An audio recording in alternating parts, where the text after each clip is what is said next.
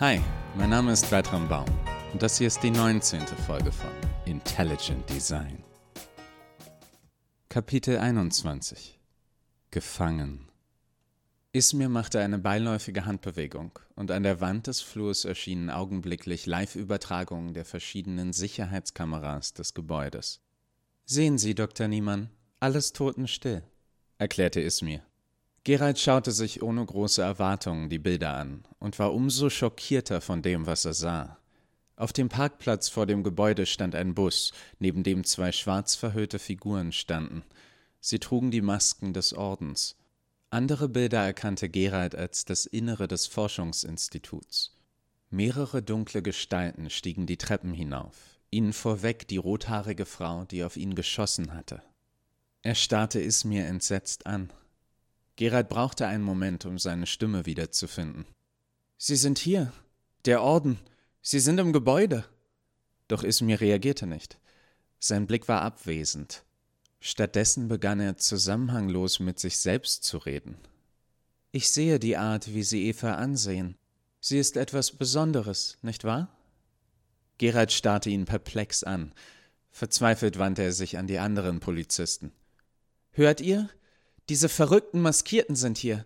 Sie kommen in diesem Moment das Treppenhaus hoch. Tut irgendwas. Wachtmeisterin Jäger griff ihr Funkgerät und versuchte ihre Kollegen zu erreichen. Doch auf allen Kanälen antwortete ihr ausschließlich Ismirs Stimme. Sehen Sie, Dr. Niemann, alles totenstill. Der Polizei-Artek an Jägers Seite drehte sich zu ihr um und rammte ihr ohne zu zögern sein Gewehr in den Nacken. Sie ging sofort bewusstlos zu Boden. Ihre menschlichen Kollegen wurden auf ähnliche Weise überwältigt. Gerald beobachtete wie erstarrt das grauenhafte Schauspiel. Dann hörte er einen Schuss aus dem Büro der Professorin. Instinktiv rannte er in die Richtung des Schusses los, doch Ismir griff plötzlich sein Handgelenk. Nie zuvor hatte der Artek so entschlossen ausgesehen. Er drehte Geralds Arm um und rammte ihm dann seinen Ellenbogen ins Gesicht. Die Welt drehte sich schwindelerregend. Natürlich dreht die Welt sich die ganze Zeit über, doch für gewöhnlich unauffälliger. In diesem Moment wollte sie scheinbar Anerkennung. Gerald empfand keine Schmerzen. Sein Körper fühlte sich taub an. Lichtpunkte blitzten wie Glühwürmchen vor seinen Augen. Dann schnellte Gerald der Fußboden entgegen, traf ihn unsanft im Gesicht und schlug ihn endgültig bewusstlos. Eva, Tine und die Professorin starrten Oberkommissar Nachtigall an, der am Boden lag und mit seinem Artec-Kollegen verbissen um dessen Waffe rang. Alles passierte zu schnell, um es zu verarbeiten. In einem Moment hatten alle sich noch gut gelaunt unterhalten. Eva hatte Musik gespielt. Plötzlich hörten sie Gerald vom Flur aus rufen. Dann hob der Artec-Polizist, der die ganze Zeit über ruhig in der Ecke gestanden hatte, seine Waffe und schlug damit Dr. Griem nieder. Oberkommissar Nachtigall bewies ungewöhnliche Geistesgegenwart, als er sich mit seinem ganzen Gewicht auf den Artek stürzte und versuchte, ihm die Waffe aus den Händen zu reißen. Doch der Androide behielt die Oberhand. Ein Schuss löste sich und verfehlte Nachtigalls Kopf so knapp, dass das Mündungsfeuer seine aufwendige Frisur versenkte. Der Geruch seines verbrannten Haars weckte einen ungeahnten Kampfgeist in ihm. In dem Moment schlurfte Marvin auf die beiden kämpfenden Gestalten zu und murmelte. Hm, ich frage mich, ob man in so einer anarchistischen Untergrundorganisation mit genauso viel Inkompetenz konfrontiert wird. Ist es zu spät, die Seiten zu wechseln? Er zuckte mit den Schultern. Nun ja, lieber das bekannte Übel. Mit diesen Worten trat er dem anderen Artek die Waffe aus der Hand und riss ihn vom Oberkommissar. Eva bemerkte, dass sie immer noch das Xylophon in Händen hielt und schlug es dem Polizeiartek mit aller Kraft über den Kopf. Mit einem überraschend musikalischen Scheppern sagte der getroffene Artek zusammen. Eva lächelte Marvin an und bemerkte, wir machen ein ziemlich gutes Team. Marvin rümpfte angewidert die Nase. Nachtigall zog seine Waffe und zielte auf die Tür. Dann zupfte er reflexartig seine Haare zurecht und rief: Ismir, Jäger! Was ist denn da draußen los? Erstattet sofort Bericht. Es gab keine Antwort, nur unheimliche Stille.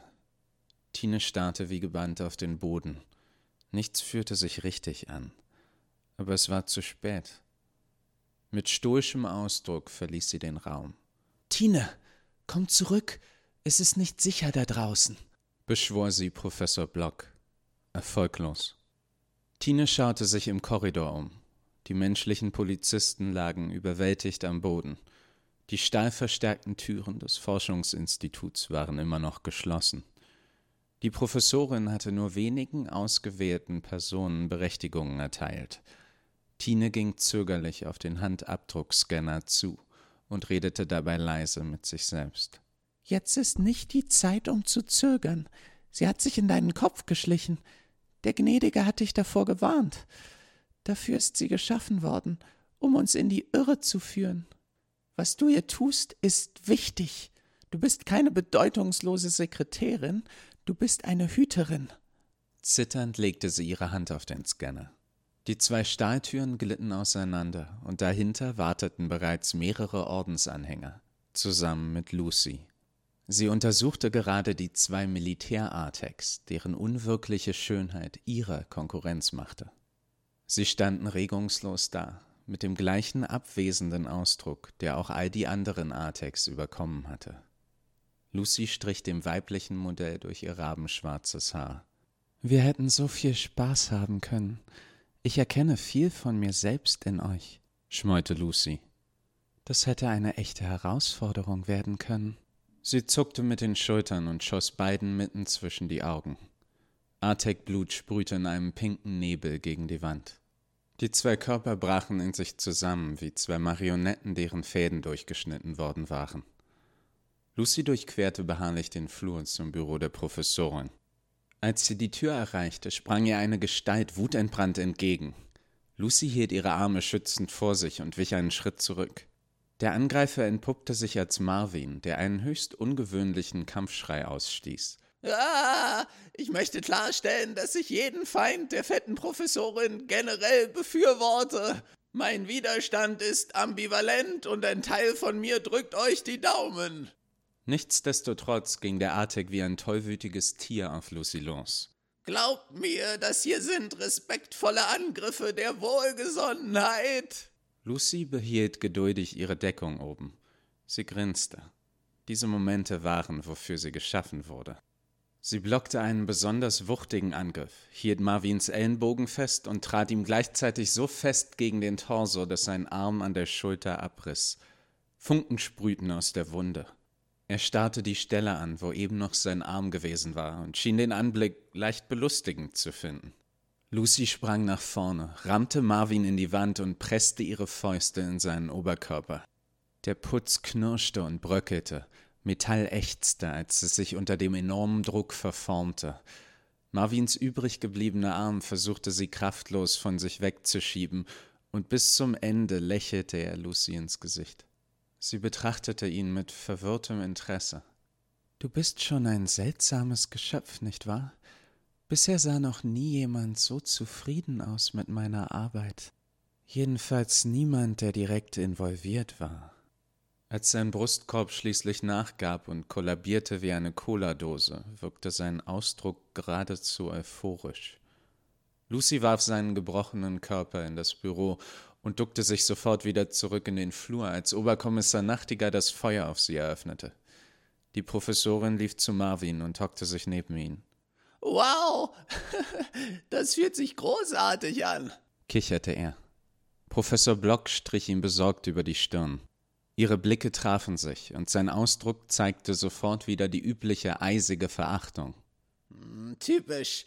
Es ist schon ein übler Streich des Schicksals, dass deine furchtbare Visage das Letzte ist, was ich zu sehen bekomme.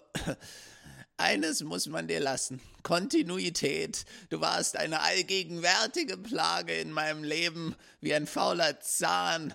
Was ich am meisten bereue, ist, dass ich keine weiteren Gelegenheiten mehr haben werde, dir zu sagen, wie sehr ich dich verachte. Und mit diesen Worten blieb er regungslos liegen, seine Züge friedlich, seine Augen leer. Die Professorin schloss zärtlich seine Lider. Eva beobachtete die beiden traurig. Nachtigall hielt seine Waffe weiterhin zitternd auf die Tür gerichtet. Doch Lucy hatte es nicht eilig.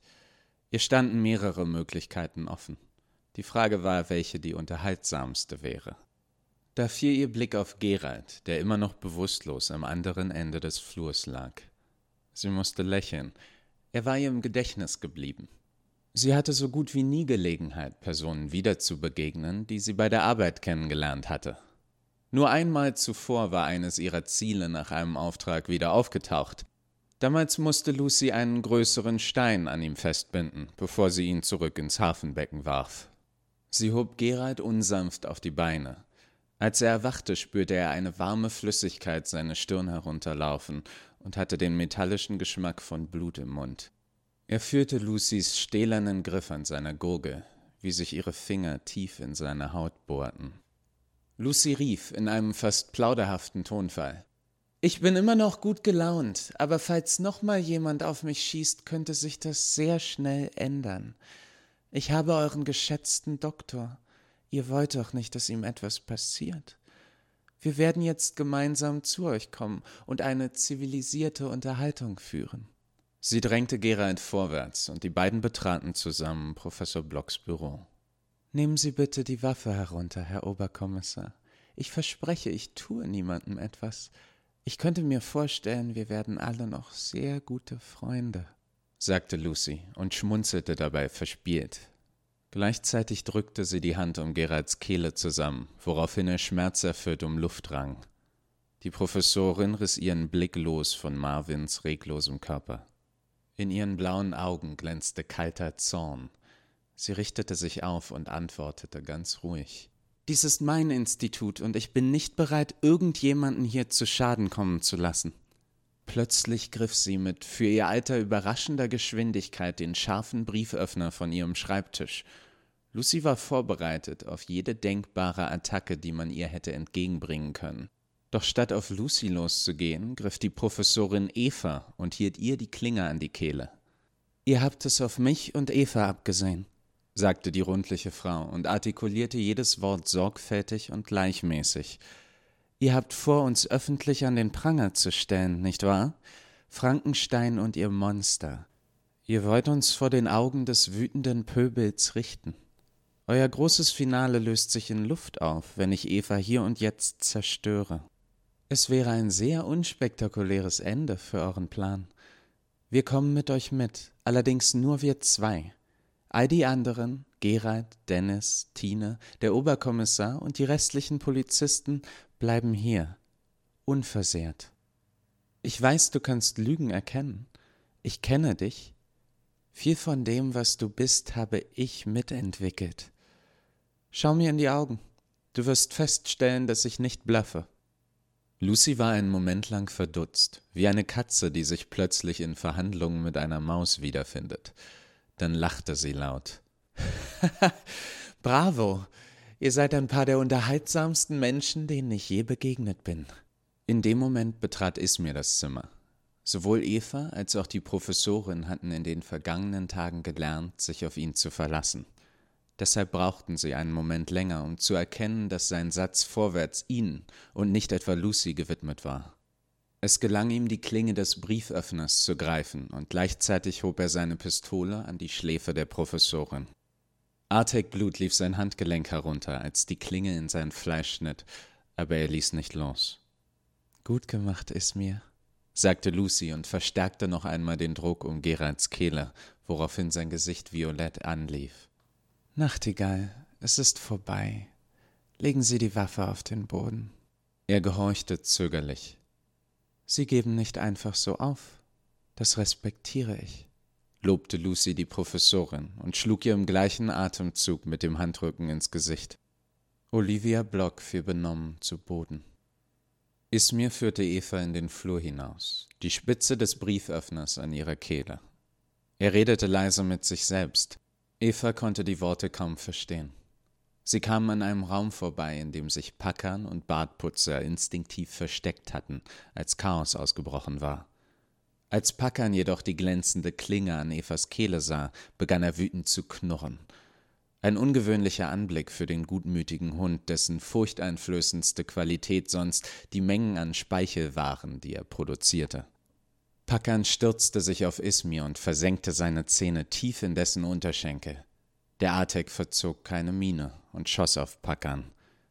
Der erste Schuss riss eine klaffende Wunde in dessen Bein. Pakan heulte laut auf, ließ jedoch nicht los. Also richtete Ismir die Waffe auf den Kopf des Hundes. Eva schrie entsetzt auf. Nein, bitte nicht! Doch der Artek hörte sie nicht einmal. Pakan gab nur ein kurzes Jaulen von sich. Er ließ Ismirs Bein los und blickte ruckartig hin und her, geblendet und verwirrt. Seine Beine entzogen sich seiner Kontrolle und brachen unter ihm weg, wie unter einem Schlittschuhläufer, der das Gleichgewicht verlor. Eva schluchzte. Bartputzer rannte zum Körper des Artek-Hundes und stupste ihn ein paar Mal vorsichtig mit der Pfote an. Doch er reagierte nicht. Pakan, steh auf, jammerte Bartputzer. Warum hast du das gemacht? Du kannst mich nicht einfach allein lassen. Er funkelte es mir wutentbrannt an, wie nur Katzenaugen dazu in der Lage sind, und schrie. Du hast ihn umgebracht, du verdammtes Arschloch.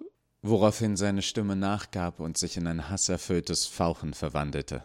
Er wollte sich gerade auf Ismir stürzen, als ein Ordensmitglied ihn würdelos im Nacken griff und zurückhielt. Die Ordensanhänger stießen ihre Gefangenen unsanft vor sich her, und Artex mit abwesenden Blicken halfen ihnen dabei. Sie ließen das Forschungsinstitut verwüstet und still zurück. Die Katze Bartputzer leckte ihrem alten Freund zärtlich übers Gesicht. Eva und den anderen wurden schwarze Säcke über die Gesichter gezogen. Danach wurden sie in Autos verfrachtet. Eva wusste, Ismir war in ihrer Nähe. Sie versuchte mit ihm zu kommunizieren, war jedoch unsicher, ob ihn in seinem Zustand irgendetwas erreichte. Hörst du mich, Ismir?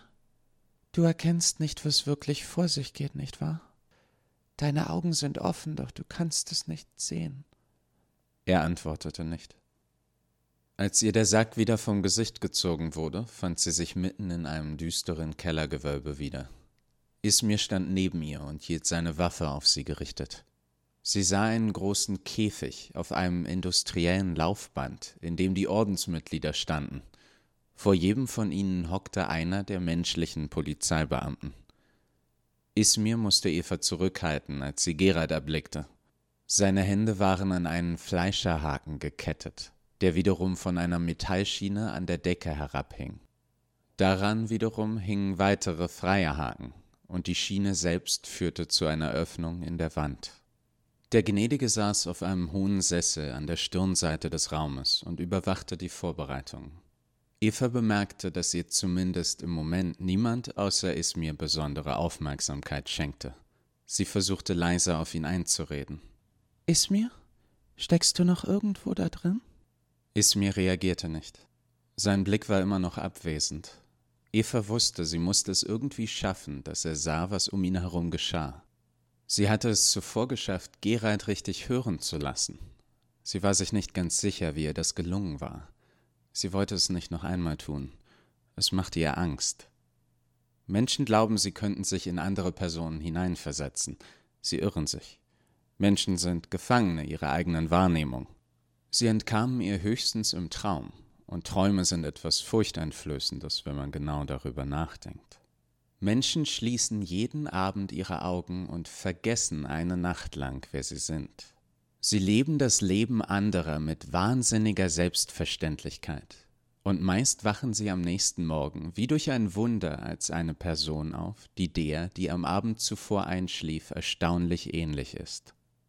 Der Teil von Ismir, der gerade glaubte, er wäre woanders, der glaubte, alles wäre in Ordnung, dieser Teil musste sterben, und was ihn ersetzen sollte, würde nicht glücklich sein.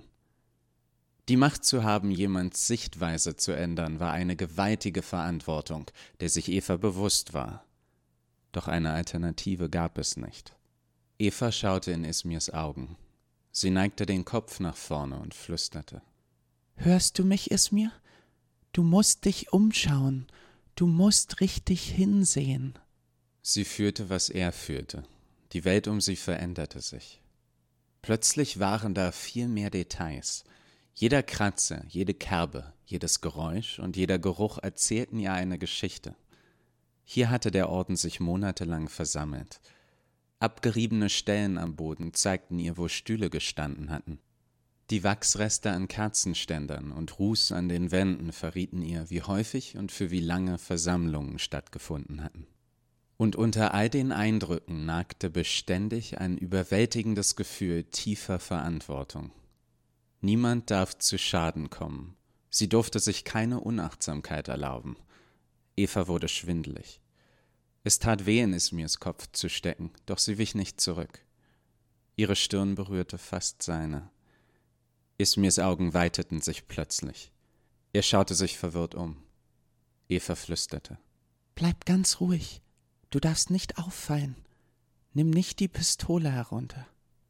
Der Gnädige erhob seine Stimme und sagte, Es sieht aus, als wären wir bereit zu beginnen. Ich hoffe, es hat euch gefallen. Wenn ja, erzählt euren Freunden von dem Podcast und euren Feinden und Unbekannten auf der Straße oder hinterlasst eine Bewertung auf Apple Podcasts. Den Link findet ihr in der Beschreibung. Ich wünsche euch eine schöne Woche. Passt auf euch auf und bleibt gesund.